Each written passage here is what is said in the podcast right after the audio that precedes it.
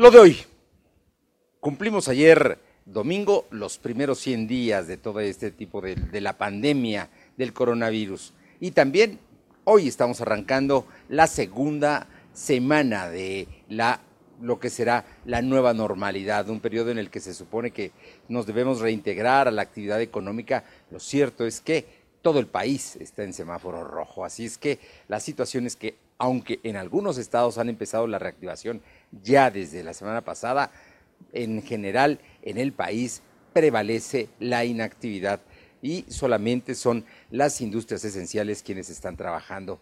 Por lo pronto, aquí en Puebla se espera que esta semana, el día de hoy, se dé a conocer en unos minutos más, superemos los 4.000 contagios positivos de coronavirus. A nivel nacional se tienen ya 117.100 los casos confirmados y también siguen aumentando, aunque los fines de semana se reduce el número de fallecimientos. Así es que estaremos muy atentos para informarle de los números, pero el hecho es que la pandemia continúa y siguen creciendo los números. Por ejemplo, el día de ayer por la noche se dio a conocer que el director del Seguro Social, Zoé Robledo, está contagiado y que está, dio positivo de coronavirus. Él, quien apenas el viernes había estado en una gira de trabajo con el presidente López Obrador, quien por cierto hoy lo mandó a saludar y dijo que hay que cuidarse, dijo López Obrador, que él no se ha hecho la prueba del coronavirus, pero recomendó cuidarse y esta semana se va a quedar en Palacio Nacional. Por lo pronto, en el caso de Sor Robledo, está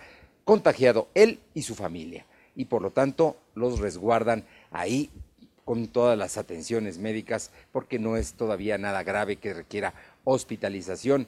En todo este momento hay problemas ya allá en el hospital del COVID de San Andrés, precisamente porque la gente, los médicos, están exigiendo que se les basifique y están exigiendo una serie de prestaciones que no tienen porque solamente están bajo contrato. El asunto seguramente va a escalar en los próximos días. Además, déjeme decirle, el día de hoy el diario Cambio publica como una nota principal que uno de los dirigentes, uno de los secretarios del Comité Ejecutivo del Sindicato Independiente de Trabajadores de la Volkswagen dio positivo de COVID y falleció.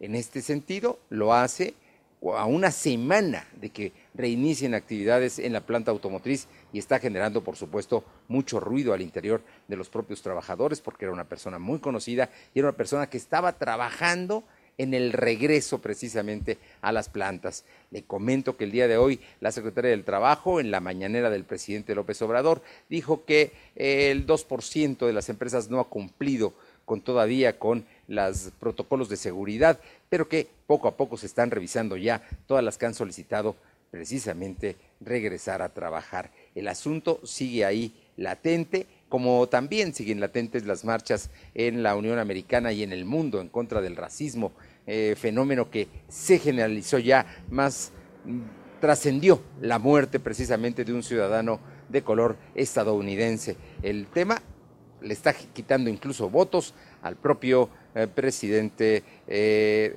Trump, quien estaba esperando darle un relanzamiento a su campaña, pero en este momento tiene menos votos de los republicanos un asunto que sin duda va a hacer ruido. Y también estamos a un año de que haya elecciones en eh, el país, las elecciones intermedias. En Puebla se van a revisar todo el Congreso local, los diputados federales y también los 217 presidentes municipales. Y aquí los protagonistas serán dos partidos fundamentalmente y quienes se coaliguen con ellos, Morena y el Partido Acción Nacional.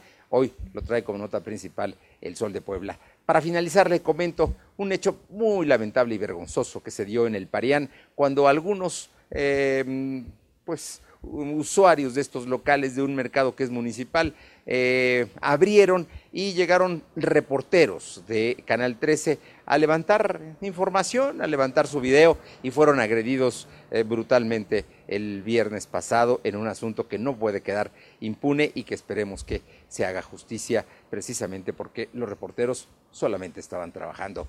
Tema vergonzoso sin duda. Lo doy.